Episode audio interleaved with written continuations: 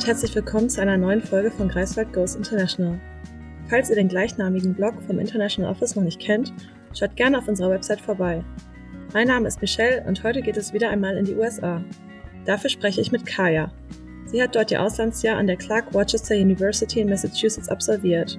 In Greifswald studiert sie Psychologie im Master und ich freue mich sehr, Sie heute hier begrüßen zu dürfen. Hallo Kaya, ich freue mich, dass du heute zu Gast bist. Hi, ich freue mich auch. Es soll ja heute um deinen Auslandsaufenthalt gehen. Wo genau warst du und was hast du da gemacht? Genau, mein äh, Jahr war in den USA. Ich war in äh, Central Massachusetts, das ist im Nordosten der USA, in äh, der so zweitgrößten Stadt da, Worcester, ähm, an der Clark University. Das ist so ein bisschen in der Nähe von Boston, sage ich immer. Mhm. Und warum hast du dich genau für Amerika entschieden? Ähm, ich war während der ähm, Schulzeit schon in, den USA. Ähm, da war ich ein Jahr in Houston, Texas. Das hat mir grundsätzlich auch gut gefallen, aber ich habe auch kennengelernt, dass die USA sehr vielfältig sein kann und ich wollte unbedingt nochmal in eine andere Region der USA. Ich habe mich ähm, genau seitdem irgendwie ziemlich viel mit den USA und der Politik und allem beschäftigt, auch immer sehr reflektiert und genau hatte einfach Lust, nochmal ein englischsprachiges Auslandsjahr zu machen und dann hat sich das eben angeboten, nochmal in die USA zu gehen. Ja. Wie liefen denn die Vorbereitungen ab? Also wann genau hast du mit der Planung angefangen? Um, ähm, also so richtig kam die Idee auf, als ich, ich glaube, 2020, genau, irgendwann Anfang des Sommers ähm, vom IO an einer ähm, Infoveranstaltung teilgenommen habe. Dann haben die nochmal bekannt gegeben, dass es eben dieses Fulbright-Stipendium gibt, auf das man sich noch bewerben kann. Das war dann super kurzfristig. Also ich glaube, ich habe noch zwei Wochen Zeit, meine Bewerbung fertig zu machen. Das ging dann auch alles mit so ein bisschen Stress, aber genau, die Bewerbung war dann raus und dann dachte ich, ja, okay, das warte ich jetzt mal ab. Mit einem Stipendium ist das finanziell machbar. Ohne, ähm, finde ich, ist es nicht machbar in den USA, wenn man, also gerade wenn man das aus dem deutschen System kennt, wie wenig man für eben seine Bildung bezahlt. Das ist in den USA ganz anders. Genau, und dann habe ich im Sommer 2020 die Unterlagen rausgeschickt für die ähm, für Stipendium und dann hieß es erstmal abwarten und ähm, mir war klar, ich kann nur mit dem Stipendium eben dieses Auslandsjahr machen eigentlich sollte da im Dezember dann eine Entscheidung kommen. Die kam dann aufgrund von Corona, ähm, sind die Interviews auch weggefallen und die kam dann erst im Februar. Das war super spät. Dafür, dass ich noch nichts anderes organisiert hatte an, an Uni und und allem, weil ich natürlich nichts äh, ja mir schon, ohne Zusage ja eben ne? kann man ja nichts planen genau ohne Zusage vom Stipendium genau war das äh, war alles andere für mich erstmal noch weggeschoben und dann kam die Zusage irgendwann Ende Februar 2021 und dann hatte ich den Stress dass ich noch eine Uni finden musste und ähm, genau, mit Berkeley hatte das dann eben nicht geklappt, was ja eine Partneruni der Uni Greifswald ist. Und dann habe ich mich an den Partneruniversitäten von Fulbright orientiert und da war die Clark University zum einen geografisch irgendwie am interessantesten und zum anderen auch für Psychologie ähm, am interessantesten. Also die haben einen großen Fokus auf Psychologie.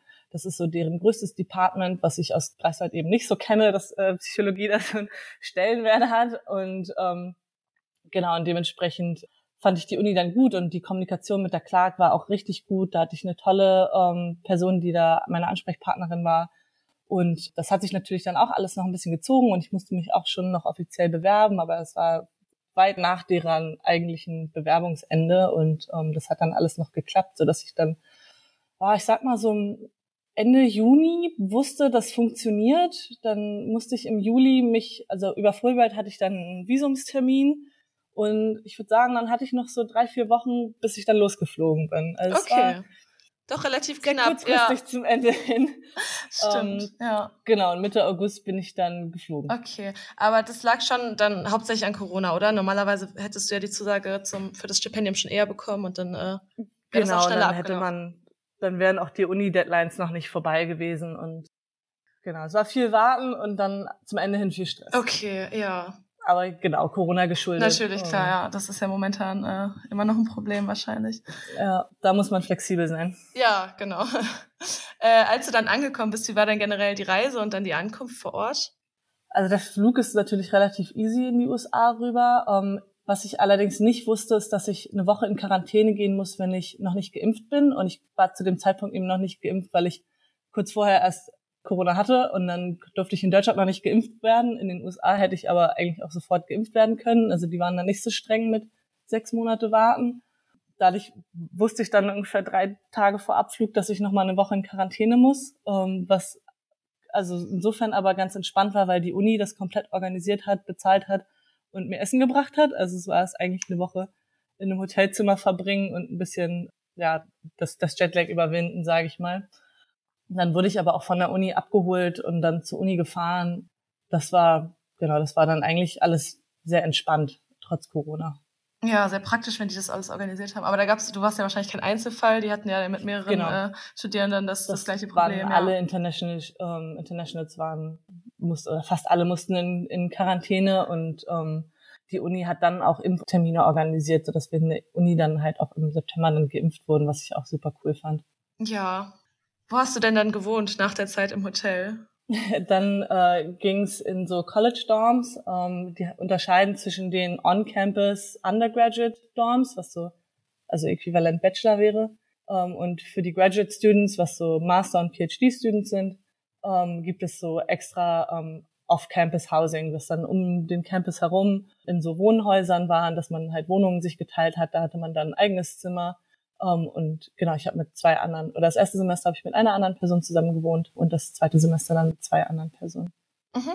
Und das ist dann komplett für Internationals oder auch für, für die Einheimischen? Ist auch für Einheimische. Um, ähm, also die College, das College uh, Housing ist sehr viel teurer als die uh, Wohnung oder die, der Wohnungsmarkt drumherum. Um, ähm, wenn man vor Ort ist und sich das, also und halt die Wohnung angucken kann und ein bisschen suchen kann, wie die meisten meiner amerikanischen Freunde, dann findet, also dann hat man Zimmer gefunden, die fast die Hälfte von dem gekostet haben, was mein, meine Dorms halt gekostet haben. Was bei mir okay war, weil es vom Stipendium eben abging, aber an sich schon, schon sehr teuer war. Also da würde ich empfehlen, um, ähm, auf jeden Fall auch eigenständig zu gucken. Mhm. Aber auch praktisch, ne, wenn man dann äh, direkt was hat. Du hast es ja wahrscheinlich auch von Deutschland organisiert, oder? Genau, und es war eben auch super kurzfristig, deswegen war ich froh, dass ich da noch was bekommen habe. Ich hatte aber auch schon mit WGs ge, äh, geschrieben. Das, da waren die Zimmer nur häufig unmöbliert. Und wenn man in die USA reist und unmöbliert und ohne Auto kommst du nirgendwo hin, hatte ich ein bisschen Angst, dass ich da äh, nachher irgendwie auf dem Boden schlafen muss. Ja, total. Und ja, wohin dann auch nachher mit den Sachen? Genau, das möblierte Zimmer war praktischer. Wobei, ich glaube, ich würde wenn ich nochmal rübergehen würde, anders machen. Okay, ja, da hättest du vielleicht auch mehr Zeit im Vorfeld und hättest Zeit, genau. Zeit dir äh, eine andere Unterkunft zu organisieren, ja. Äh, und wie lief, generell, wie lief generell das Studium ab? Um, ähm, um da ein Fulltime Student Status zu haben, musste ich ähm, drei Kurse belegen pro Semester, ähm, was erstmal nicht so viel klingt, aber die Kurse gehen halt immer drei Stunden. Also man hat dann so am Block drei Stunden einen Kurs und muss halt ziemlich viel vor- und nachbereiten. Also das ist auf einem ganz anderen Level, als wir das aus Deutschland kennen. Ähm, also ich musste für die einzelnen Kurse so 100 bis 200 Seiten pro Woche lesen. Das war teilweise echt viel und gerade eben auf Englisch habe ich gemerkt, ich bin gut im Englisch, aber ich brauche länger für die Texte, als die Einheimischen es brauchen. Aber man, man gewöhnt sich dran und man lernt auch Texte zu überfliegen und Studien, ähm, also sich die wichtigen Teile rauszupicken und so. Und die Kurse an sich waren einfach super interessant. Also ich fand es einfach auch richtig geil, mal thematisch was so Interessantes zu lesen. Und dann waren die Kurse ähm, auch sehr klein. Also ich hatte, ich glaube, mein größter Kurs im zweiten Semester war dann mit elf Leuten in einem Kurs und alles andere war immer weniger Personen. Und in den drei Stunden ging es eigentlich hauptsächlich darum, ähm, Fragen zu stellen und zu diskutieren. Also wir mussten meistens in der Vorbereitung irgendwie uns ähm, Diskussionsfragen überlegen und Texte zusammenfassen und so. Und dann hat man in den drei Stunden mit den Professoren einfach diese Texte auseinandergenommen, sie diskutiert, ähm, die verschiedenen Theorien dahinter und wie plausibel man es findet und ähm, Kritik geäußert und so und also total ähm, ja mitnehmend und packend irgendwie vom vom Inhalt. Also das fand ich echt richtig gut. Ja. Und äh, ja, die Kurse konntest du dir dann auch selber aussuchen wahrscheinlich, oder? Da gab es wahrscheinlich ein groß, größeres Angebot als hier in Greifswald. Ich würde gar nicht sagen, dass es ein größeres Angebot gab. Aber ich, also dadurch, dass ich entschieden habe, das Jahr mir nicht anrechnen zu lassen, konnte ich halt sehr frei wählen, worauf ich Lust hatte. Und ähm, genau, konnte von daher mir das äh, so ein bisschen frei entscheiden und hatte dann einen Geschichtskurs zum Beispiel und ein, also und dann so Sozialpsychologie mehr in die Richtung. Also das ist schon inhaltlich, inhaltlich sehr cool, viel mit so Diversität. Im ersten Semester hatte ich relativ viel mit so Genozid, Konfliktforschung also einfach inhaltlich Dinge, die wir so spezialisiert glaube ich, bei uns als Kurse gar nicht unbedingt anbieten würden. Und die äh, Kursgröße ist wahrscheinlich auch anders. Genau, also wir waren in Greifswald. Ah ja, genau, in Greifswald hast du immer mindestens 25 Leute in einem Kurs. Also selbst in den Seminaren finde ich, es ist also so, dass es schwierig ist, dass man so eine Diskussionskultur eben entwickelt. Und man merkt auch, dass die Leute in den USA, also es ist natürlich ein großer Nachteil, dass die für ihre Uni so viel zahlen. Auf der anderen Seite sind die auch motivierter und die Leute haben die Texte gelesen und du kannst tatsächlich irgendwie mit denen darüber reden. Und ich glaube, dass, in, also ich bin ein großer Fan davon, dass wir so gut wie kostenlose Bildung haben in, in Deutschland, aber auf der anderen Seite merkt man das dann auch manchmal, dass die Leute eben weniger Motivation zeigen. Hat auch Nachteile, ja. Mhm.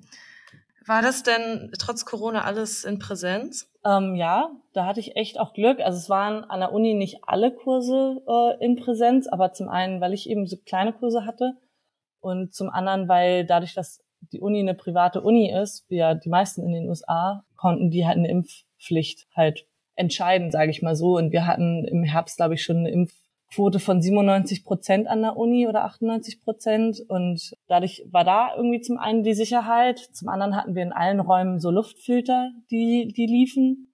Ähm, es gab Maskenpflicht bis, ich glaube, ungefähr bis April sogar noch, ähm, das Jahr über. Und ähm, zwischenzeitlich musste man sich sogar zweimal die Woche testen lassen. Also wir hatten ein eigenes Testzentrum von der Uni, ähm, was direkt neben der Mensa quasi war. Und dann äh, ist man da immer einmal vorm Essen irgendwie reingegangen. Mittags hat sich äh, schnell, schnell selber getestet und das war dann eben ein, zweimal die Woche und man hätte auch häufiger gehen können, wenn man, wenn man gewollt hätte.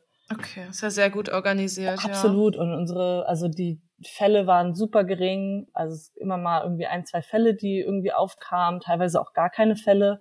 Und äh, dadurch habe ich mich auch echt sicher gefühlt. Das war echt, echt richtig schön. Mhm. Ja, ist ja auch ein großer Vorteil, trotz Corona dann in Präsenz zu studieren zu können. Das war hier in Greifswald dann teilweise zur gleichen Zeit nicht möglich. Ja, also voll. Ich habe äh, immer, wenn ich mit meinen Freunden gesprochen habe, die hier waren, habe ich gemerkt, oh, ich habe gerade echt das schönere Studieren. Das war, mhm. war eine gute Entscheidung. Ja, zum richtigen Zeitpunkt mhm. ins Ausland gegangen. Äh, und dadurch, dass du dann in Präsenz auch zur Uni gegangen bist, wie war da der Kontakt zu Einheimischen oder generell, wie war das Verhältnis von Internationals und Einheimischen in der Uni? Ähm, grundsätzlich hat die Clark einen relativ hohen Anteil an Internationals. Also ich glaube, im, auf Graduate Level waren es 40 Prozent Internationals, aber gar nicht so hoch in der Psychologie. Also ich hatte also schon ein paar, die da, also genau, aber eben ja so eine Handvoll vielleicht und dadurch hat man echt super gut auch sich mit Einheimischen ähm, kennengelernt also das Problem ist gar nicht, dass es gar keine Einheimischen zum Kontakt gab, sondern dass auf einem PhD-Level, auf dem ich ja studiert habe, die Leute so im Stress sind, dass so. viel Freizeit gar nicht drin ist. Ähm, dadurch hatte ich am meisten zu tun eben mit einer anderen Deutschen, die von der äh, Universität Trier eben da war, weil die so wie ich eben da jetzt keine Forschung betrieben hat oder so, sondern ähm, nur zum Studieren da war. Und dadurch hatten wir deutlich mehr Freizeit als die anderen hatten aber ähm, eine sehr gemischte Gruppe, sage ich mal, aus, aus Internationals und, und Einheimischen, mit denen wir uns gut verstanden haben. Also wir hatten beide ähm, Mitbewohnerinnen aus Taiwan im ersten Semester, was irgendwie praktisch war, weil wir uns super gut verstanden haben und hatten aber auch gleichzeitig irgendwie meine beiden besten Freunde da, sind beides Amis. Von daher, genau, war das, war das gut gemischt. Mhm. Wie war denn dein Alltag generell vor Ort? Also abgesehen von der Uni natürlich. Also ich war, also genau, hatte halt irgendwie ähm, die Kurse und ähm, habe da relativ strukturierten Mealplan für die äh, Mensa gehabt, wo ich immer essen gehen konnte. Und ansonsten hatte hat die Uni eben das, also ein eigenes Fitnessstudio, ein eigene so Basketballcourts, ein eigenes, einen eigenen Pool zum Schwimmen gehen. Also ich habe das ziemlich viel genutzt und bin eben einfach viel versucht da viel so Sport zu machen, um, gerade weil das irgendwie auch alles on Campus direkt äh, vor der Haustür lag. Das war echt, echt ein cooles Angebot. Genau, ansonsten war der Alltag viel damit beschäftigt, eben diese vielen Texte zu lesen und ich habe versucht, meistens alles an, was ich machen muss, unter der Woche fertig zu kriegen. Und ähm, wir waren am Wochenende immer viel unterwegs. Also ich gemeinsam mit meiner deutschen Freundin. Ähm, wir waren viel in Boston, weil ich da ähm, eben ein bekanntes Pärchen habe, wo ich, wo ich ähm, sie aus Deutschland kenne und er Ami ist und ähm, das war irgendwie total praktisch. Die haben in Boston gelebt und ähm, wie lange fährt man dahin? So anderthalb Stunden mit dem Zug. Was aber auch echt, oder man fährt, glaube ich, eine Stunde mit dem Auto, der Zug braucht ein bisschen länger, ähm, aber es ist schon super cool, dass es diesen Zug gab, der nach Boston reinfuhr. Dadurch konnte man öffentliche Verkehrsmittel echt gut nutzen. Die Busse waren alle kostenlos in Worcester, ähm, aufgrund von aufgrund von Corona, ähm, dass die einfach nicht genau nicht abrechnen wollten die einzelnen Menschen, aber das hat ein bisschen die Mobilität auf jeden Fall erhöht die meisten schimpfen trotzdem noch und das ist auf jeden Fall nicht auf dem Level, wie wir es in, in Deutschland haben, um, ähm, zumindest in so einer kleinen Stadt halt. Und in Boston war es dann einfach cool, weil du total mobil unterwegs sein konntest mit öffentlichen Verkehrsmitteln und man eben dort in den USA nicht unbedingt ein Auto braucht, wenn man da für ein Jahr hingeht. Ich vergleiche das ja immer mit Houston ähm, und dem Jahr dort, wo ich ja auch noch nicht selber hätte Auto fahren können. Da war ich mobil also total eingeschränkt, was meine Mobilität angeht. Und da war das echt richtig gut jetzt. Genau, also viel Alltag war viel, viel Lernen, viel so Sport, ähm, bisschen was mit Freunden machen und am Wochenende habe ich eigentlich immer versucht, irgendwas zu unternehmen und rauszukommen. Mhm. In der Stadt selber, gibt es da irgendwas, äh, irgendwelche Orte, die, die du besonders gerne besucht hast? Ähm, es gibt so ein, zwei Parks, die ich ganz schön fand, aber so schön ist diese Stadt nicht. Also auch wenn, äh, also es ist eben einfach eine alte Arbeiterstadt, die zwischenzeitlich sehr so runtergekommen ist und jetzt so langsam wieder gentrifiziert wird. Und es gibt echt ein, zwei schöne Cafés und, und äh, richtig gute Restaurants auch, wo ich auch gerne war. Ähm, auch so Café und Bookstore, was äh, super schön ist. Ähm, und so ein paar Thrift Stores, würde ich sagen. Um, ähm, aber es ist keine Stadt, in der man so gerne durch die Stadt bummelt, sondern man hat meistens irgendwie so ein Ziel und da fährt man hin und äh, genau. Ja, auch so kulturelle Angebote dann wahrscheinlich eher weniger. Ja, die meisten Veranstaltungen liefen halt über die Uni. Also wir hatten in der Uni, hättest du eigentlich jeden Tag irgendwas machen können. Also es gibt unglaublich viele so Clubs und also so quasi Vereine, die ähm, was machen, die so Improv-Shows machen und genau, von daher hat sich das Leben ziemlich doll auf dem Campus abgespielt, würde ich sagen. Mhm. Ja. Bist du denn außerhalb äh, ein bisschen gereist? Konntest du da, dir da ein paar Orte noch angucken? Mhm. Ich war ziemlich, ja, ziemlich viel. Ähm, ich war ganz am Anfang schon mal ähm, in Portland, in Maine, ähm, weil ich da jemand hatte, der mich damit hochgenommen hat. Und dann ähm, sind François, also die andere Deutsche und ich in unseren, wir hatten so ein paar Tage frei im Herbst, da haben wir einen kleinen Roadtrip gemacht, ähm, weil New England ja auch so bekannt ist für seinen, für seinen bunten Herbst und die, die Blätter der Bäume, die sich verändern, was auch wirklich atemberaubend war. Da haben wir uns ein Auto gemietet und sind quasi einmal nach Vermont, New Hampshire und nach Maine gefahren. Das war echt wunderschön. Also von der Landschaft war das ein Traum. Und wir waren viel wandern und viel in der Natur. Und ich finde, da ist die USA auch echt, echt sehr besonders, was die, diese Vielfalt der Natur angeht und die verschiedenen Berge. Also in Vermont ist alles sehr grün und in New Hampshire ist alles ein bisschen mehr so felsig und in Maine ähm, an der Küste im, im Arcadia National Park war ich echt ja echt überrascht von dieser Schönheit äh, der Natur, sage ich mal. Das war wirklich wirklich schön. Genau, ansonsten war ich viel auch in New York, weil da der Greyhound, also der, der Flixbus quasi nach New York von, von meiner Stadt aus drei Stunden fuhr, was ziemlich cool war. Ähm, genau, da war ich, also ich war in dem Jahr, ich glaube, vier, fünf Mal in New York, immer mal ein Wochenende. Das hat sich auch echt angeboten und ich war vorher schon mal in New York, aber es war einfach cool, die Stadt ein bisschen so ähm, kennenzulernen und ein bisschen sich so auszukennen nach einer Weile.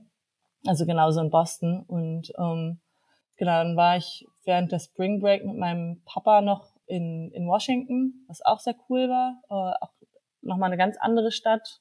Und genau, haben wir da ein bisschen, bisschen Sightseeing gemacht und in New York ein bisschen Sightseeing gemacht. Und mit meiner Mama war ich am Ende noch auf Cape Cod ähm, und in Providence unterwegs. Und das ist auch, auch eine sehr schöne Ecke. Also ich glaube, das ist auch so ein Must-Do, wenn man da in der Gegend ist, ähm, dass man, dass man nach Cape Cod fährt.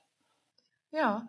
Ja, du hast ja einiges gesehen. Ach so, ja, ich war auch am Ende die, die letzte Woche war ich noch in LA, da war ich dann auch. Okay. Also ich hatte auch Lust, nochmal an die Westküste rüber zu fliegen. Das hat mir irgendwie gefehlt. Um, und dann, genau, war ich in, in Santa Monica und dann waren wir da auch in Malibu surfen und das war auch echt ein Highlight, würde ich sagen. Schön, ja. Ja, ja wenn man schon mal da ist, ne, dann muss man die kürzeren Entfernungen, sage ich mal, nutzen. Auf jeden Fall. Also ich hatte eine relativ lange so äh, vier Wochen Winterpause auch zwischen den Semestern und die habe ich dann auch genutzt, um äh, nach Costa Rica zu fliegen. Also ich war wirklich viel, ich war wirklich viel unterwegs in dem in der Zeit, ähm, aber das ist dann ja, einfach, wenn man. Aber dafür ist es ja auch da. Ja, wenn man nach, wenn man die Zeit hat. Ja, genau. Und wenn man dann einfach nur so ein sechs Stunden, also nur ist ja auch relativ, aber im Vergleich ist es schon echt schnell und das war auch echt schön. Also viel viel rumgereist, viele schöne Erfahrungen gemacht, würde ich sagen. Ja, klingt schön, ja. Möchtest du denn in Zukunft nochmal ins Ausland? Also du bist ja schon Master, aber vielleicht für ein Praktikum oder ähnliches? Ähm, also ich glaube, dieses eine Jahr Master, was ich jetzt noch übrig habe, äh, werde ich in Grasset erstmal durchziehen und ähm, ich strebe die Therapeutenausbildung an. Das dauert eh alles noch und ist auch sehr teuer. Ähm, und von daher ist es gerade erstmal nicht geplant, außer für halt eben kleinere Reisen. Aber mir hat es auf jeden Fall mega gefallen und ich würde es echt jedem ans Herz legen, auch mit dem Fulbright-Stipendium es zu probieren. Es war wirklich viel einfacher, als ich gedacht hätte, dieses Stipendium zu bekommen. Und es ist ein Haufen Geld, der einem da dann hinterhergeschmissen wird und was einem so eine unglaubliche Chance irgendwie ermöglicht. Deswegen bin ich, also, und es ist eine Community bei Fulbright, die dahinter steht, die einem halt auch dann lebenlang irgendwie begleitet. Von daher würde ich das wirklich echt allen ans Herz legen. Ich, ich weiß, es die USA, es ist ja ein USA-spezifisches äh, Stipendium, für viele irgendwie echt gar nicht in Frage kommt. Aber ich finde, auch dieses Land muss man sehr differenziert betrachten. Es ist ja auch sehr, sehr vielfältig, wie du schon gesagt genau, hast. Genau, es ist sehr vielfältig. Man trifft unglaublich äh, tolle Menschen und unglaublich offene Menschen. Also die Kultur ist auch wirklich nochmal was anderes als bei uns. Und die Unterschiede merkt man erst so richtig, wenn man dort mal ein bisschen länger lebt. Und es hat natürlich auch Schattenseiten, aber ich glaube, jedes Land hat, hat Schattenseiten. Und ich finde es wichtig, dass man sich damit beschäftigt. Ähm, aber man darf nicht auch, also man darf nicht alles nur schlecht reden, was die USA angeht. Ja. Hast du denn Tipps oder Empfehlungen für andere Studierende, die auch gerne ins Ausland gehen wollen?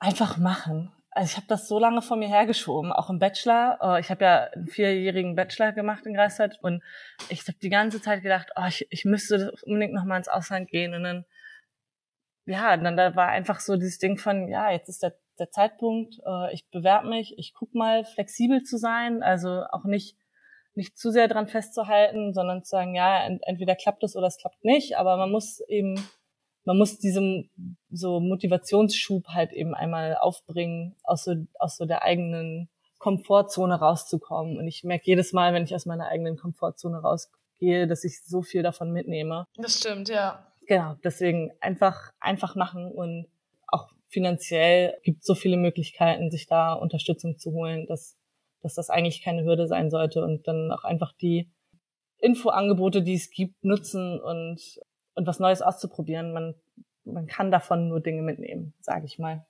Ja, das stimmt. Okay, ja, dann sind wir schon am Ende des Gesprächs. Ich bedanke mich ganz herzlich bei dir, dass du deine Erfahrungen mit uns geteilt hast. Es war sehr, sehr interessant. Ja, super gerne. Dann wünsche ich dir noch viel Erfolg bei, bei deinem Studium. Dankeschön. Und ja, vielleicht bis bald. Ja, bis bald. Wir hören uns. Tschüss. Ciao. Falls ihr nach dieser Podcast-Folge auch Lust bekommen habt, ins Ausland zu gehen, dann meldet euch gerne per E-Mail bei uns unter international.office.uni-greifswald.de oder zu unseren telefonischen Sprechzeiten dienstags und donnerstags von 9.30 Uhr bis 12 Uhr und von 14 bis 16 Uhr. Weitere Informationen rund ums Thema Auslandsaufenthalte findet ihr auch auf unserer Website. Vielen Dank fürs Zuhören und bis zum nächsten Mal.